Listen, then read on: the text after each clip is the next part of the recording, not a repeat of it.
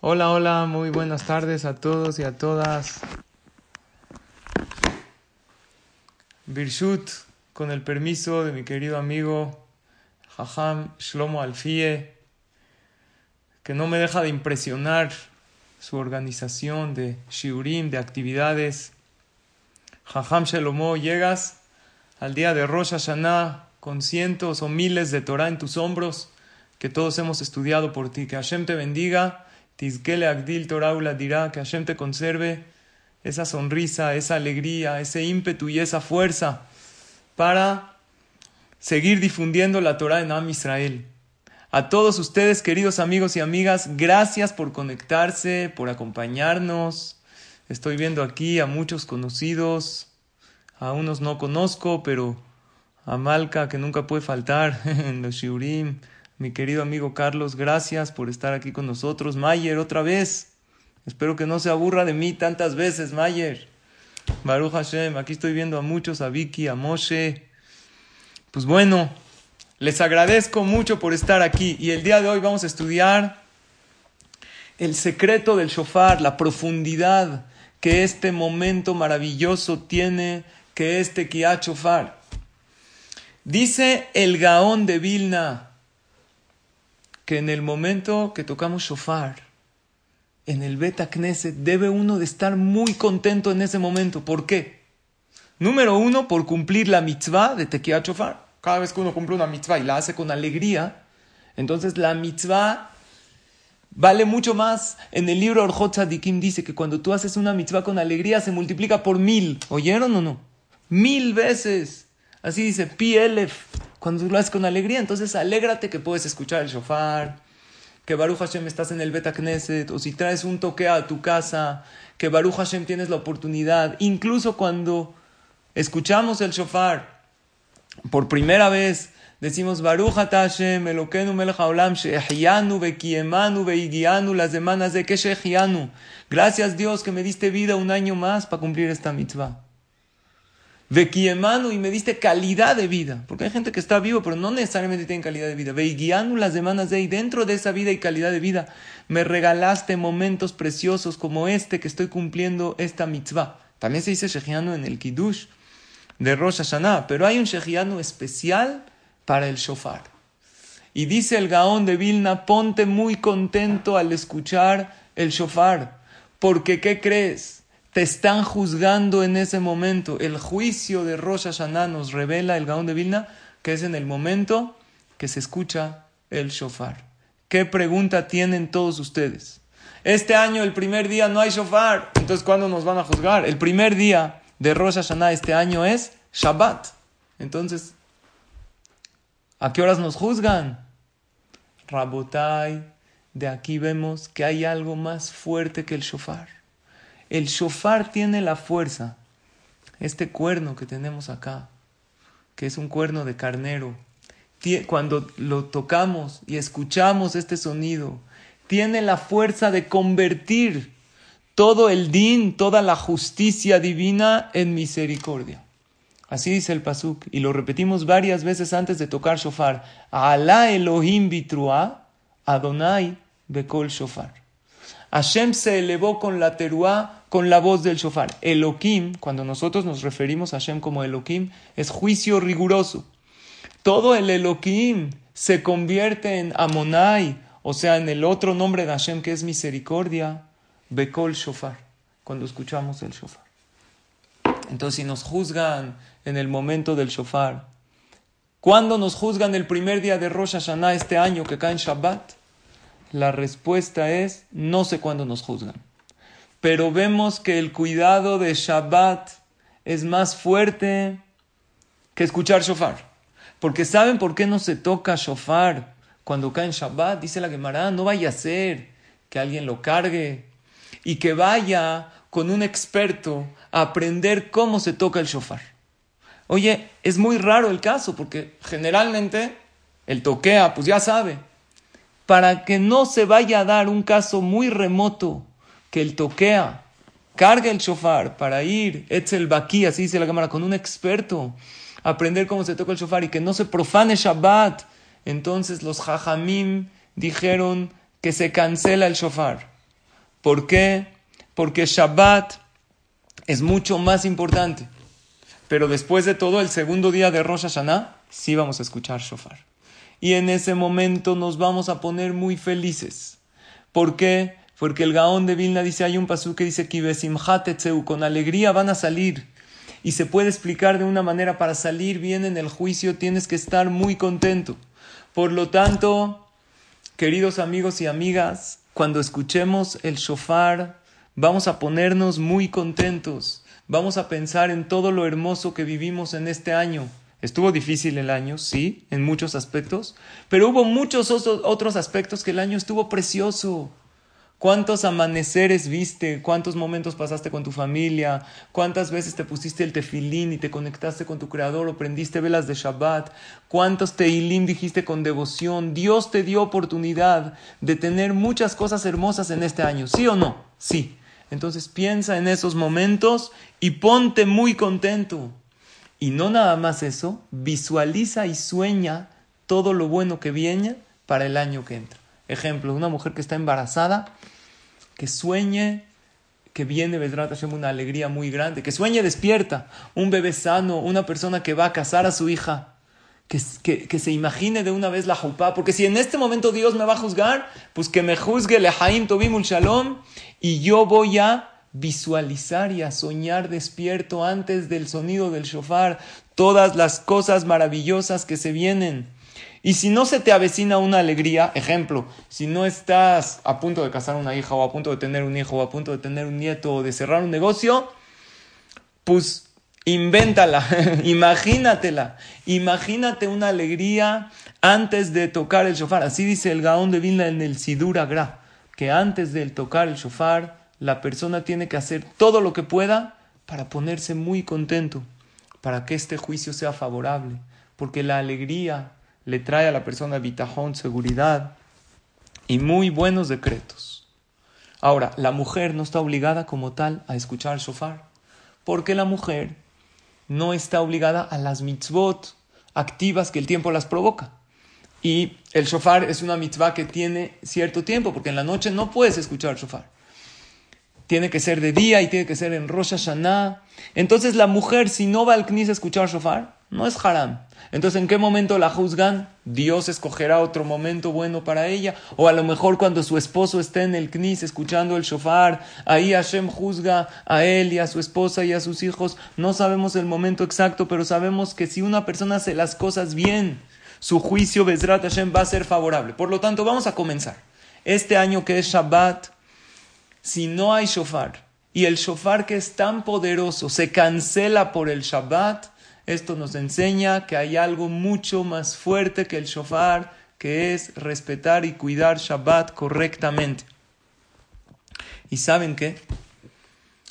Este año que cae Rosh Hashanah en Shabbat, todos debemos subirle dos rayitas más a respetar la fiesta lo mejor que se pueda. Tuve la oportunidad de vivir dos anécdotas maravillosas, parecidas. Dos muy recientes. Porque yo personalmente, cuando alguien llega y me pide un consejo que necesita parnasá, que necesita verajá, que, que le quiere ir bien en algo en la vida, yo siempre le recomiendo, no sé tú, jajam, shelomó, cómo manejas, cada jajam tiene su estilo, pero yo siempre les digo, cuidar Shabbat es la fuente de la verajá. Quieres atzlajá en tu negocio, que jajam, no puedo todo. Se vale poco a poco, pero sí vele subiendo dos, tres rayitas a tu Shabbat, porque el Shabbat, no lo digo yo, lo dice la Torah, es fuente de toda bendición en la vida. ¿Y qué creen? Esta vez no fue la excepción. Llegó un muchacho joven, recién casado, que Barminan lo alenu, pero este es, es reciente, le encontraron algo, no bueno en su cuerpo. Entonces hablaron con gente que los refirió a un doctor muy importante en Nueva York y antes de irse a Nueva York se sentaron con un servidor y platicamos. Claro que hay que hacer el máximo esfuerzo y todo, pero les dije, ahorita viene Shabbat, es Shabbat del mes de Lul, vamos a respetarlo de la mejor manera. Y ellos recibieron respetar este Shabbat correctamente. Y el otro también porque estaban en Nueva York. Y lo crean o no, no, sí lo creen. El milagro sucedió. Llegó y lo checaron allá, le dijo, no tiene nada. Pero ¿cómo puede ser que los estudios de México estaban mal? ¿O sí o no? A lo mejor sí tenía. Pero eso que ellos recibieron, respetar el Shabbat correctamente, puede ser que eso fue. Nosotros no sabemos. Pero sí sabemos que a Hashem le encanta cuando sus hijos respetan el Shabbat. Y ahorita vamos a empezar el año con Shabbat. Es increíble, pero cierto. El milagro sucedió. Hasta ahorita el muchacho con su esposa están respetando cada vez mejor Shabbat y también los papás de ellos. Y ahorita me preguntaron, ¿y cómo lo hacemos en Rosh Hashanah para esto? Siempre hay la manera. Pero no hay algo más fuerte que Shabbat. ¿Saben de dónde me doy cuenta? Que llega la Torah y te dice, lo más grande en Rosh Hashanah es el shofar, pero hay algo más todavía, que es el Shabbat Kodesh. Lo mismo me sucedió con una niña, también jovencita, Barminan. La gente sufre a veces este tipo de diagnósticos muy duros. También le encontraron algo y se fue a checar esta vez a Houston y recibieron sobre ellos cuidar Shabbat y otras mitzvot eh, y salió que era benigno. Y ahorita también estoy en contacto con la familia, cómo van a cuidar Rosh Hashanah, cómo vamos a hacer para cuidar Shabbat. Y las cosas, cuando uno las hace de corazón, Hashem le da mucho gusto. Por lo tanto, nosotros que estamos bien, no hay que esperar a que algo pase. Estamos bien, vamos a decirle a Hashem, ¿qué crees? Este Rosh Hashanah que cae en Shabbat, lo voy a respetar un poco mejor que respeté el Rosh Hashanah pasado. Y tú me vas a dar un año, Bezrat Hashem, muchísimo mejor. ¿Por qué? Porque el shofar nos, nos recuerda algo muy grande. ¿Cómo dice la Torah respecto al shofar? ¿Cómo le llama la Torah? Yom teruah. Y el ajem. ¿Qué es teruah? Teruah son sonidos pequeños. Tú, tú, tú, tú, tú. Ahorita vamos a hablar más adelante del significado de estos sonidos. Y nosotros los seres humanos le llamamos tequiá shofar. Tequiá shofar, el sonido del shofar. ¿Saben por qué? Porque generalmente el ser humano valora solamente cosas muy grandes. Si alguien te dice, oye, esta persona es muy importante, ¿por qué? A lo mejor porque tiene mucho dinero, porque donó una institución de Gesed o porque hizo algo. Pero Dios dice, no, Yom Teruah. Para mí Rosh Hashanah es un día que yo veo esa teruá. Teruá son sonidos chiquitos, tú, tú, tú, tú, tú. Cada cosa pequeña que hiciste en tus ojos es pequeña. Pero en mis ojos es enorme, te dice Hashem. Estoy orgulloso de ti. Estoy orgulloso, querido hijo, querida hija. Yo veo cómo le estás echando tantas ganas. Cola cabod. Y ahora sí vamos directo al shofar. Después de haber estudiado que lo principal es el cuidar Shabbat y que no vale la pena, dice la Torah, profanar el Shabbat para escuchar shofar. Primero es Shabbat Kodesh y este Shabbat que es fuente de verajá, te dice Dios, lo tienes cada semana. Aprovechalo, por favor. Llega el sonido del shofar el segundo día de Rosh Hashanah. Y otra cosa más les digo, queridos amigos, que tenemos este Shabbat de Rosh Hashanah y el próximo que es Shabbat Shuvah, que de por sí mucha gente respeta el Shabbat entre Rosh Hashanah y Kippur. Y está escrito que si el pueblo Israel cuidamos dos Shabbatot, los observamos correctamente, viene el Mashiach. Y entre el Mashiach hay Mashiach general y Mashiach personal. Cada quien necesitamos una Geulah Pratit, una redención personal. Y con dos Shabbatot lo logramos. Entonces este año Dios nos las puso fácil.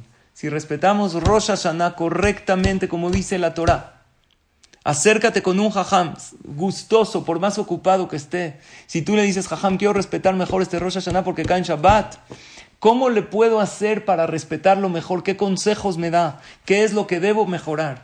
Con gusto te va a atender. Porque Hashem, como les dije, adora que el pueblo de Israel nos conectemos con él en Shabbat y empieza el año en Shabbat, va a ser un año maravilloso. Y además el próximo Shabbat que es Shabbat Shuvah. Pero el segundo día de Rosh Hashanah sí escuchamos el shofar. Yo les pregunto algo. ¿Dónde dice la Torah que Dios juzga en Rosh Hashanah? No dice. En ningún lugar la Torah dice juzgar, te juzgaré. En Rosh Hashanah, no. Explica el Ramban Nachmanides algo hermoso. La Torah dice, tocarás el shofar en Rosh Hashanah. Y como yo sé que el shofar es un antídoto y endulza el juicio, entonces entiendo que Dios me juzga en ese día. Pero ¿sabes por qué Dios no me puso el día de Rosh Hashanah? Te juzgaré porque no quería salir de la boca dulce de Hashem. Te voy a juzgar. Por lo tanto, Dios me dijo, tú toca el shofar y así yo solo entiendo que si Dios me dijo, toca el shofar en Rosh Hashanah, dice el Ramban, quiere decir que ese día tú me estás juzgando Hashem y yo soy tu hijo y me voy a poner las pilas y le voy a echar todas las ganas. Hay una frase que dice así, a ver qué opina. Quien no quiere escucharte, no lo hace ni siquiera si gritas. Y quien quiere entenderte, te entiende incluso cuando hablas. El que no quiere escucharte, aunque le grites, no te va a escuchar. Pero el que quiere entenderte, aunque hables o aunque no hables, te entiende. El que te entiende, el que te quiere entender, ¿sabes cómo te entiende? Con la mirada. Ahora vamos a pasar esta frase de Hashem a nosotros. Hashem quiere escucharnos, ama escucharnos. Por lo tanto, llega un momento en Rosh Hashanah que dice, sin hablar, el shofar es un soplido. El shofar es algo que sale de lo profundo de la persona. No es no tiene palabras, pero es un idioma que nada más nosotros y Dios entendemos. Ashrea Amiod Eteruá, dice el paso, bienaventurado el pueblo que saben conectarse por medio de la teruá, del shofar. El Yehudí siente algo cuando escucha el shofar que es indescriptible con palabras. Sientes algo que toca las fibras más profundas de tu corazón. ¿Sabes por qué? Porque estás en un día especial que es Rosh Hashanah. Y el shofar tiene muchísimos significados. Voy a mencionar seis de ellos.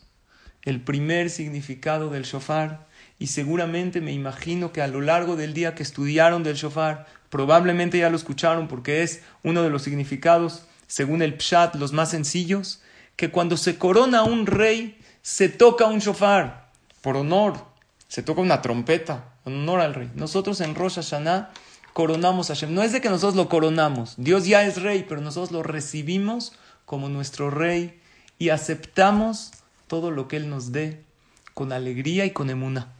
Número dos, el sonido del shofar despierta a la persona a hacer teshuva. Por, no sé por qué, no me preguntes por qué, pero dice el Maimónides que el shofar como que te dice despierta. Y todos sentimos algo cuando escuchamos el shofar. Número tres, el shofar nos recuerda la entrega de la Torah. Cuando Hashem nos dio la Torah en Ar Sinai, sonaron los shofarot. Y cuando yo oiga el shofar en Rosh Hashanah, me voy a acordar que me tengo que alinear al manual maravilloso de vida, que es Etz Hi la Mahazikim Ba, el árbol de la vida, que es nuestra querida y sagrada Torah. Número cuatro, el shofar. Cuando venga el Mashiach, ¿qué va a sonar en el mundo? Te cabe shofar gadol lejeruten. Va a sonar un shofar que va a anunciar el fin de todas las desgracias y problemas. Y eso nos recuerda el shofar de Rosh Hashanah, de sensibilizarnos y pedirle a Hashem el fin de los problemas. El número 5 es que el shofar, como es de carnero, recuerda a Kedat Yitzhak, que en lugar de Yitzhak, Hashem le dijo a Abraham, no sacrifiques a tu hijo, sacrificó un carnero, y eso es un gran zehut para nosotros. Y número 6, el día de la resurrección de los muertos, de Tejiat Metim, después que venga el Mashiach, va a sonar un shofar en el mundo. Y tocamos para recordar también esa parte. Quiere decir que ese momento que escuchemos el shofar es un momento maravilloso. ¿Saben por qué? Porque el shofar, como textura, es duro. Vean, si yo te doy un shofarazo en la cabeza, ¿te duele o no? Claro, pero el sonido no te lo voy a dar, no te preocupes. Pero a veces, imagínate, si Barminan se te cae un shofar en la... Pero el sonido del shofar es suave, es dulce. No es dulce como un violín o como... Tiene otro tipo de dulzura, porque es un sonido espiritual. Y en la forma del shofar, ¿cómo es? ¿Encorvado o plano o derechito? Hay dos opiniones en la Gemara. Hay una opinión en la Gemara que dice que el shofar tiene que ser derecho la alhaja es que el shofar tiene que ser encorvado, no derecho. Hay eh, ciertos cuernos de animal, como de antílope, por ejemplo, que es así, derechito. Sirve, es kasher para shofar. pero lo correcto es agarrar un shofar encorvado. ¿Sabes para qué? Para que la persona llegue doblegado delante de Hashem. Tenemos que estar doblegados, tenemos que llegar humildes al día de Rosh Hashanah. ¿Cómo una persona llega a un juicio? Díganme cómo. ¿Llega tarde uno al juicio? No. Llega todo así, altanero. No. Llega doblegado, agacha la cabeza, le dice al juez, trata de, encontrar gracia en los ojos del juez. Y todos los shofarot son diferentes. No existe un shofar igualito al otro en color. Vean, aquí tiene unas vetas. La textura, el color, el sonido, unos suenan más agudos. ¿Por qué? Porque el shofar representa a nosotros. No hay uno igual al otro. Tú eres especial, único y diferente a todo mundo. Y tú tienes retos que son para tu bien. Y Hashem los puso especialmente para que tú te superes. ¿Cuál es el problema? Que cuando carecemos de algo, no lo vemos como una oportunidad de superación, sino como que, ¿por qué Dios me lo quitó? Ya no lo tengo. Les voy a contar una anécdota maravillosa. Eliyahu Anabí, ¿lo conocen o no? ¿Han oído de él? ¿Quién es Eliyahu Anabí? Dijimos que cuando venga el Mashiach, ¿qué va a sonar? Shofar. ¿Quién nos va a anunciar la llegada del Mashiach? El término y la culminación de todos los problemas. Eliyahu Anabí. Y Eliyahu Anabí, algunos jajamim muy grandes tienen el zehut de verlo, como yo, por ejemplo. No, no es cierto. Nadie hoy en día tiene la oportunidad de ver a Eliyahu Anabí, pero habían grandes, enormes jajamim que tenían la oportunidad de tener Gilui Eliyahu. ¿Qué es Gilui Eliyahu? Que Eliyahu Anabí lo podían ver. Uno de ellos era Rabbi Yoshua ben Levi. Era muy grande Rabbi Yoshua ben Levi. Un jajam muy grande. Era cuate de Eliyahu Anabí. En una ocasión, le dijo Rabbi Yoshua ben Levi a Eliyahu, el profeta. Le dijo, yo sé, es el único profeta vivo en nuestros tiempos. dijo, yo sé que Hashem te manda a misiones en este mundo. ¿Te puedo acompañar a una misión? Le dijo, sí, pero con una condición. No puedes hacer preguntas. ¿Me puedes acompañar? Como espectador. Pero no hay preguntas. Si preguntas, a tu casa te retiras. Le dijo, te prometo no voy a hacer ninguna pregunta. La Gemara cuenta que, el, que Rabbi Yoshua le vio cosas muy raras con Eliyahu Anabí, pero llegó hasta una, a un caso que no se aguantó. En una ocasión, llegaron Eliyahu Anabí y Rabbi Yoshua Levi a la casa, a la choza del pobre más pobre de toda la aldea. Tocaron la puerta, pidieron hospedaje.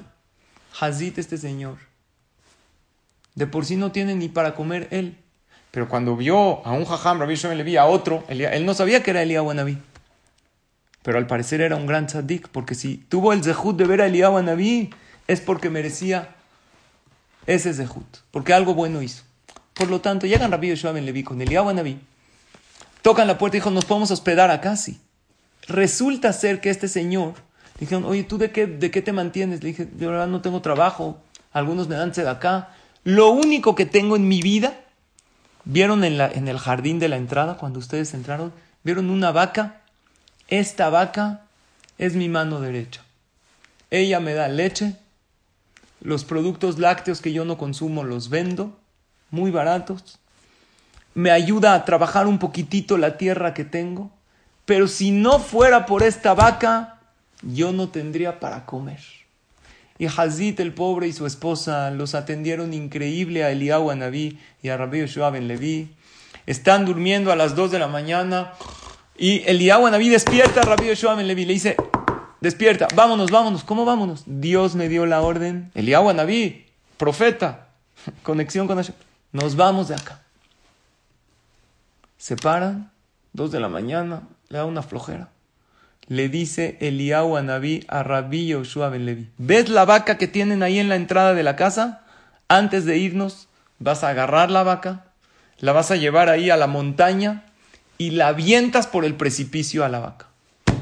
Rabbi Yoshua ben Levi dijo, por favor no, Hazit el pobre de por sí nos recibió con lo único que tenía. ¿Cómo le vamos a hacer esto? Lo vamos a dejar sin Parnasá. Es equivalente a hoy en día a alguien, Barminan, quemarle todo su negocio. ¿Por qué lo haríamos? Eliyahu Anabí que dijo, quedamos, que si vienes conmigo, es que, sin preguntas. Rabbi Yoshua Ben Levi no podía. Le pesaba mucho en su corazón hacerlo. Pero si es por orden de Dios, agarró la vaca, la aventó por el precipicio y ta, ta, ta, ta. Alea Shalom. Kadish, hay que decir, Hazita. Murió la vaca. ¿Quién tenía todo este cargo de conciencia en su corazón? Rabbi Yoshua Ben Levi. Él dijo, le hice perder a un buen hombre toda su parnasa. Y así pasa el tiempo, pasa el tiempo. Llega el día de Rosh Hashanah y Rabbi Yoshua Ben Levi tiene un cargo en su corazón muy grande y pide tefilá para que ese pobre le vaya bien. Ya habían pasado varios meses. Después, después de Rosh Hashanah, él dice, estamos víspera de Kippur. Y hay una alhaja que si tú le hiciste un daño a alguien, tienes que ir a pedirle perdón. Llegó Rabbi Yoshua Ben Levi y dijo, voy a viajar otra vez a esa aldea a pedirle perdón al hombre que le aventé su único fuente de Parnasá, Hazito, se la aventé ahí a la montaña. Llega Rabbi Yoshua Levi a la aldea, pregunta, oye, fulano, ¿este dónde está? No, vive ahí. Llega y donde era una choza, ya estaba construido, estamos hablando hace dos mil años, no sé cómo construían antes. Una casa majestuosa, bonita. Dijo Hazita, a lo mejor el pobre la tuvo que vender y, y, la compró otro. Pero no fue así. Toca la puerta y ¿quién le abre? El que los recibió hace varios meses. Pero ya estaba con, bien vestido, ya con unos kilitos de más. Parece que ya le iba a Baruch Hashem bien. La ciudad incluso se veía más bonita.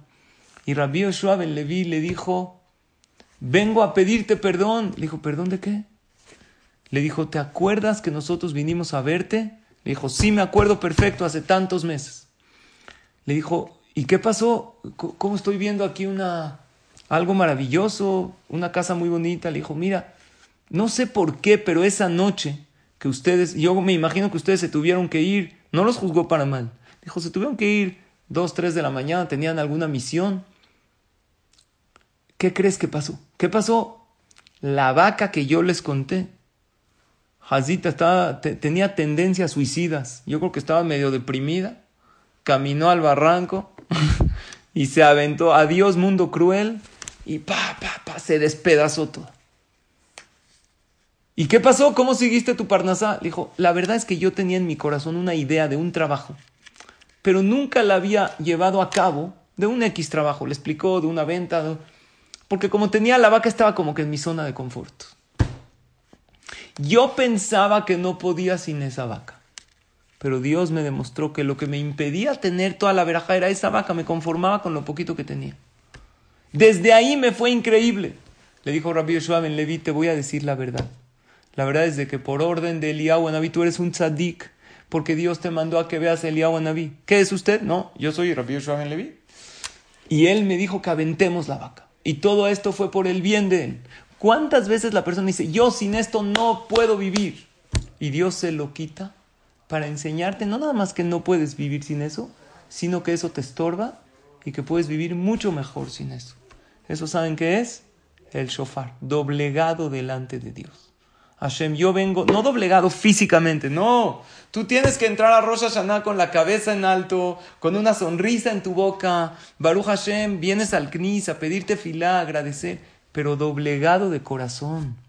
Saber que dependemos de Él. Y lo que Dios nos quita es por nuestro bien, porque tiene algo mejor para darnos. Oye, ¿y la vaca qué culpa tenía Hazita? Cuando yo les contesté más, a mis hijos me preguntaron, y pa, la vaca Hazita sufrió no sé, en cuentas de Dios. A lo mejor alguna reencarnación, no sé, habría que meterse a temas más profundos, pero seguro que todo lo que Hashem hace es para el bien de la persona.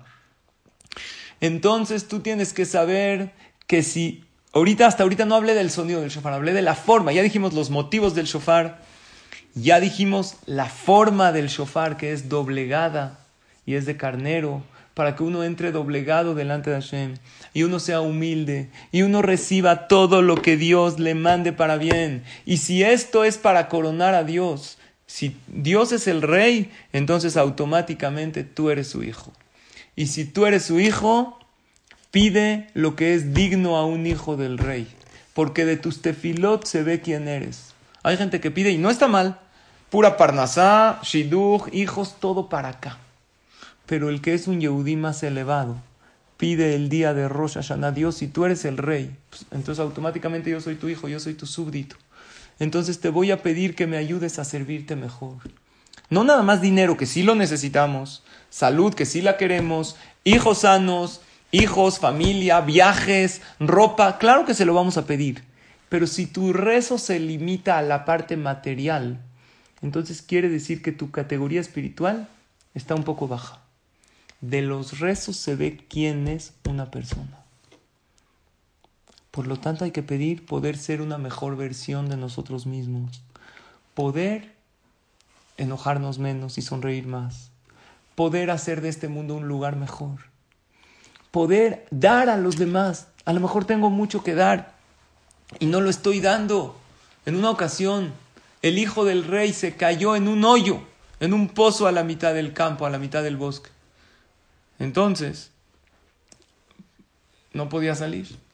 Pasaba uno por ahí y empezaba a gritar el hijo del rey, auxilio. Entonces el transeúnte de afuera oyó auxilio, se asoma y ve a un joven, no sabía que era el hijo del rey. Le dice, ¿qué pasó? ¿Qué necesitas? Dijo, pues no sé, tengo sed, ¿me das un poco de agua? Le baja una botellita de agua, sigue su cama. Pasa otra persona caminando, auxilio, escucha auxilio.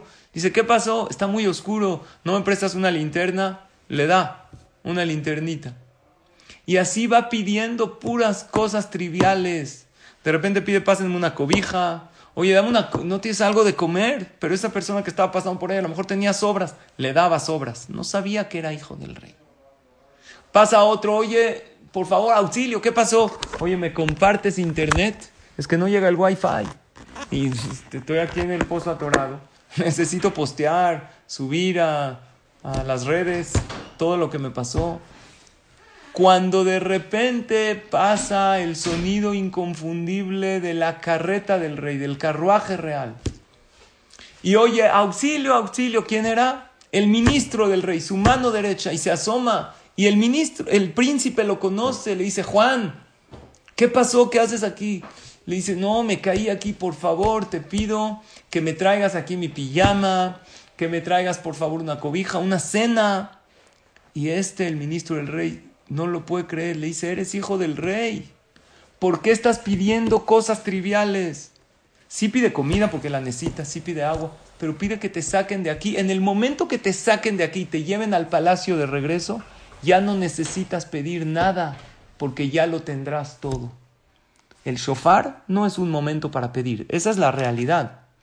El shofar nos despierta a la teshuva y a la reflexión para que después lleguemos en la amidad y pidamos en momentos que hay que pedir. ¿En qué momentos hay que pedir? En Rosh Hashanah, en Kippur, cuando se abre el Ejal, cuando uno dice Amén Yeshemer Rabbah, puede pedirle algo a Hashem, cuando hay Birkat Kohanim, hay momentos para pedir.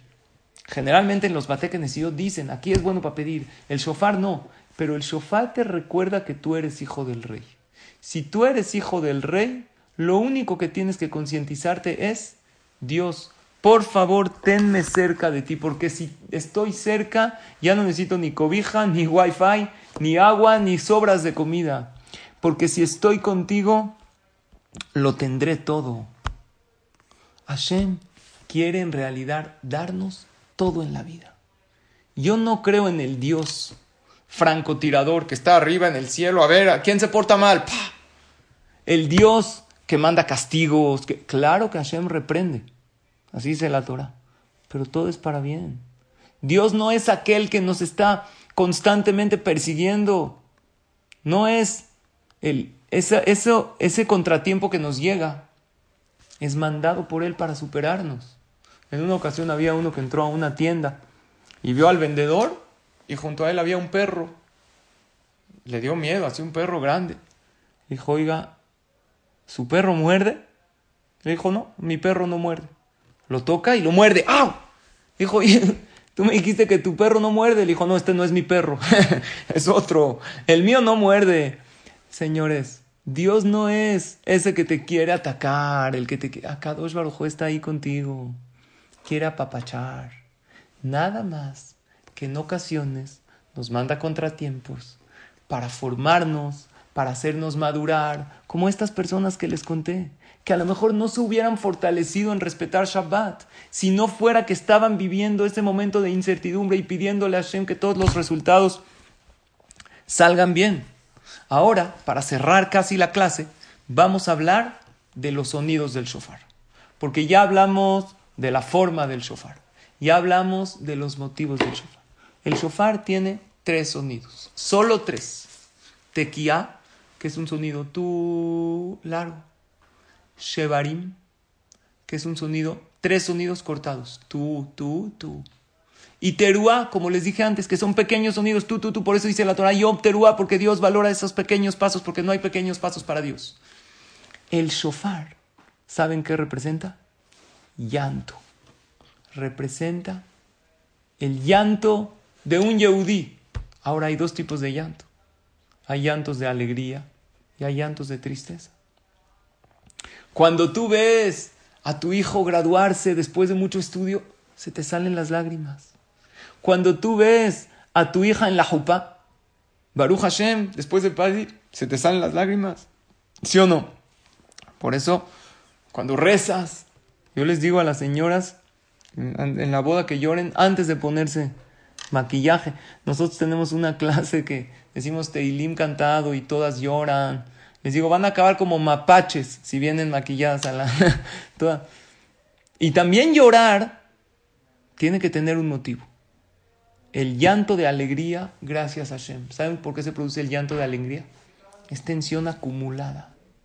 Que una persona se libera y... Oh, después de tanto tiempo de pedirte fila, te enteras que esta persona ya quedó embarazada, se le salen uno de las lágrimas por la tensión que uno acumuló. Hay llantos de tristeza, llantos de dolor. Y hay llantos por tonterías. Llora uno por tonterías. Esos llantos tenemos que eliminarlos de nuestra vida. ¿De qué te quejas? ¿De qué lloras? Yo les digo a las chavas, no llores por alguien que vale menos que tu rímel. ¿Cuánto cuesta un rímel? ¿30 pesos? Te vas a correr toda. Estás llorando por este que te dejó, por este. No, no lo vale. Dios te lo mandó, te lo mandó por tu bien. Entonces el shofar representa el llanto. ¿Qué llanto? ¿De alegría o de tristeza? Las dos. Siempre empezamos y terminamos el sonido del shofar con una tequía. ¿Saben qué es una tequía? Un sonido tú que representa un llanto de alegría. Y cuando oigamos la tequía, cuando venga el Mashiach, dijimos que cuando venga el Mashiach, Hashem va a hacer sonar un shofar. ¿Qué, ¿Qué se va a escuchar? Tequía. Tequía es un sonido de alegría, de regocijo, es todo derecho, todo bonito. Por eso hasta los sonidos de Shevarim Teruá son sonidos de llanto, de sufrimiento. ¿Cómo es Shevarim Teruá? Tú, tú, como una persona llora. Ah, Ah, y hay veces uno tanto llora que se le corta, con la respiración se le corta el llanto. Es la terúa, tú, tú, tú, tú, tú. Pero Shevarim y terúa siempre se envuelven con dos tequiot, porque la tequía, el sonido largo, representa la piedad y misericordia divina. Y le pedimos a Hashem que todos los llantos de tristeza se conviertan en llantos de alegría. Que Hashem nos permita este año llorar de alegría. Que veamos a, a esa hija, a ese hijo en la jupá, a esa persona curarse, a esa persona obtener su parnasá y estar en esta ciudad toda allá, porque les platico, este joven que recibió sobre él cuidar ese Shabbat, hicimos una ciudad toda allá en su casa. Hace poco, fue la semana pasada, y estábamos con lágrimas de agradecimiento a Hashem. Eso es la tequía. Eso es el llanto de qué? De alegría. En una ocasión, el Jafet Haim, como hace unos 100 años, él eh, vivía en Rusia y él pidió que lo lleven a una cierta dirección. Dijo, llévame a esta, llévenme a esta dirección. Lo llevaron sus alumnos y él vio que en esta dirección había un Beta Knesset y se puso muy contento. Le dijeron, Jajam, ¿por qué pidió que venga a esta dirección? ¿Y qué pasó? Vio un knis, se puso muy feliz, dijo, les voy a contar. Hace 40 años yo estaba pasando por este mismo lugar un día de estos, previos a Rosh Hashanah, a Selijot. ¿A qué horas es Selijot? Cuatro de la mañana. Nosotros somos flojos. Decimos seis y media, cuarto para las siete. A lo mejor seguro el Jajam Shalomó se para mucho antes. Pero nosotros que somos medio flojos, decimos a esa hora y la gente todavía se queja. No, no puedo, no me puedo parar. Hay que echarle ganas. Entonces yo estaba pasando a las cuatro de la mañana fuera de esta casa y de repente escucho un llanto de una mujer. Un llanto muy fuerte de una mujer que está llore llore llore. Pues, dije, a lo mejor es una mujer, Hazita está sufriendo. El jajam se paró. Dijo, a lo mejor vale la pena llegar cinco minutos tarde a Selijot, pero hay que asistir a una persona. Toca la puerta. Sabía que era la casa de un yehudí, había una mezuzá. Dijo, alguien tiene un problema.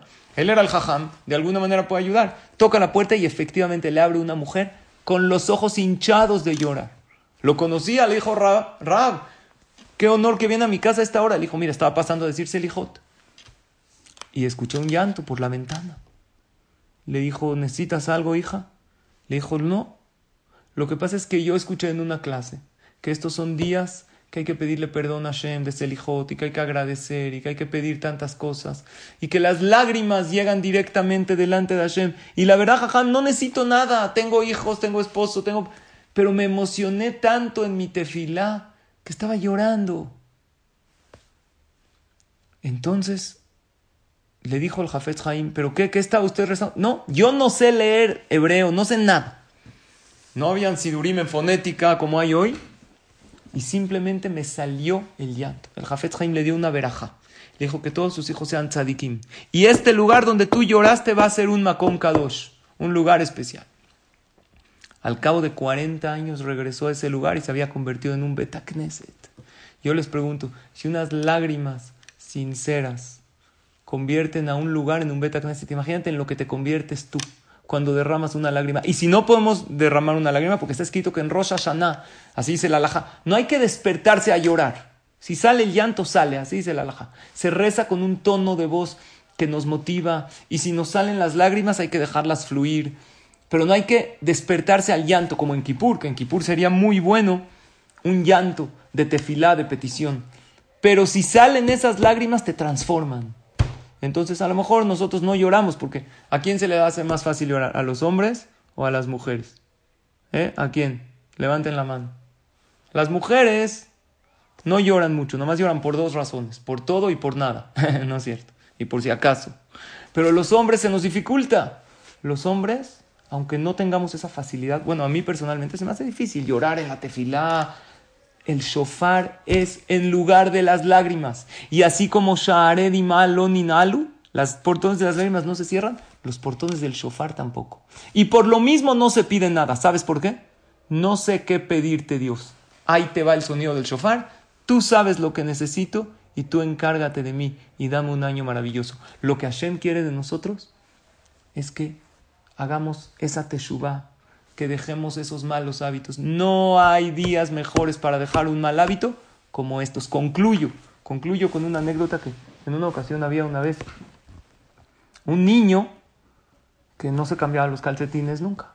No se cambiaba los calcetines. Y su mamá ya no aguantaba, no aguantaba. Y de repente se acercaba con su hijo, un olor ya cámbiate los calcetines. No, mamá, luego me los cambio. Le gustaban esos porque eran de, de unas figuritas que le gustaba, eran de Mickey, o eran de Snoopy, o eran de Cars, de algo que el niño no se los va a cambiar. La mamá, cámbiate los calcetines. Un olor, una peste, ya no se podía más. En una ocasión llegó el niño y le dijo, oye mamá, ¿no me llevas ahí una obra de teatro? Quiero ver una obra de teatro. La mamá aprovechó, le dijo, te llevo con la condición que qué que te cambies los calcetines por unos limpios. El niño le dijo, mamá, tienes mi palabra. Compra las entradas. Están viendo la obra de teatro felices y a la mitad de la obra la mamá empieza a qué? a oler. Hijo, no te cambiaste los calcetines. Dijo, mamá, sí me cambié los calcetines. No te los cambiaste, sí me los... Dijo, mira, sabía que no me ibas a creer por eso me los traje en la bolsa, mamá. Aquí están los calcetines sucios. Para dejar un mal hábito, no te lo lleves en la bolsa. Hay gente que dice, voy a dejar de fumar, pero aquí los tengo en la bolsa por si se me antoja. Pero yo ya dejé, ¿eh? No, papito. si quieres realmente dejar algo atrás, que estos días son maravillosos para lograrlo, porque el shofar lo principal es Teshuvah, y eso es Teshuvah. Teshuvah es, no somos malos, eres maravilloso, eres maravillosa, eres increíble, pero ¿qué crees? Tienes mucho que mejorar. ¿Por qué? Si soy bueno. Porque si no tendríamos que mejorar, no estaríamos acá. Si hoy amanecimos, es porque Hashem nos citó a este mundo el día de hoy para mejorar algo más. Por lo tanto, el shofar, nosotros lo invitamos a Dios a decirle, aquí está la voz del shofar, sin palabras, no pido nada, pero tú haz conmigo lo que tú consideres y yo lo acepto. Y por otro lado, Hashem nos dice, te invito a mejorar. Y no hay mejores días para mejorar, para dejar un mal hábito, para, no nada más de mitzvot de averot, para hacer dieta, para dejar de fumar, para dejar de enojarte que esto. ¿Saben cuál es el regalo de estos días desde Rosh Hashanah hasta Yom Kippur? Que Dios le sube la fuerza al Yetzer a Tov muchísimo y podemos lograr todo aquello que queramos. Pues bueno, estos son algunos puntos que quise compartir con ustedes respecto al shofar. Eh, me despido, no sin antes agradecerle a mi querido amigo el Jajam Shelomo Alfie. Gracias, Jajam Shelomo, por tomarme en cuenta otra vez en tus proyectos y en tus, en tus planes. Siempre tómame en cuenta. Espero que te haya gustado esta plática que di. Si no te gustó, también tómame en cuenta. A lo mejor la próxima te gusta. Y a todos ustedes, querido Kaal Kadosh, gracias por su atención. Estoy viendo aquí a, al presidente, mi querido amigo Abdo Chacalo, que también aquí eh, te mando un saludo. Que tengas pura verajá y atlajá y a todos ustedes, queridos amigos y amigas, muchas gracias por su atención. Que Hashem los bendiga con todas las verajot de la Torah y que tengamos Shana Tova Umetuka, que Hashem reciba todas las tefilot, pero las tefilot, hay veces uno las dice con kavaná, pero kishomea kol shofar ata. El shofar, seguro Hashem lo recibe y lo acepta y que pronto escuchemos ese shofar final que nos anuncie la llegada del Mashiach y el final de todos los problemas y contratiempos y Be'ezrat Hashem con mucha salud, alegría y verajá para todo Am Israel. Amén, ve amén. Muchas gracias. Amén, Yo creo que sí la